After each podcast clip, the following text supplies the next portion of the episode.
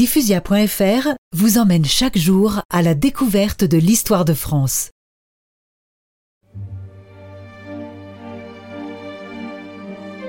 Catherine de Médicis a toujours eu de bons astrologues.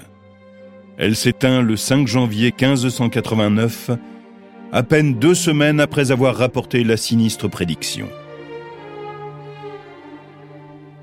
Henri III tente de conjurer le sort, et le 1er mai, il s'allie avec son cousin et beau-frère, Henri de Navarre. Avec toi à mes côtés, Henri, nous reprendrons Paris. À nous deux, nous écraserons la Ligue. Le 5 mai, Sa Majesté très chrétienne, Henri III, roi de France, est excommunié par le pape. La haine des catholiques contre lui n'en est que plus forte. Pour la Ligue, bien davantage que le roi de Navarre, Henri III, le traître, devient l'homme à abattre.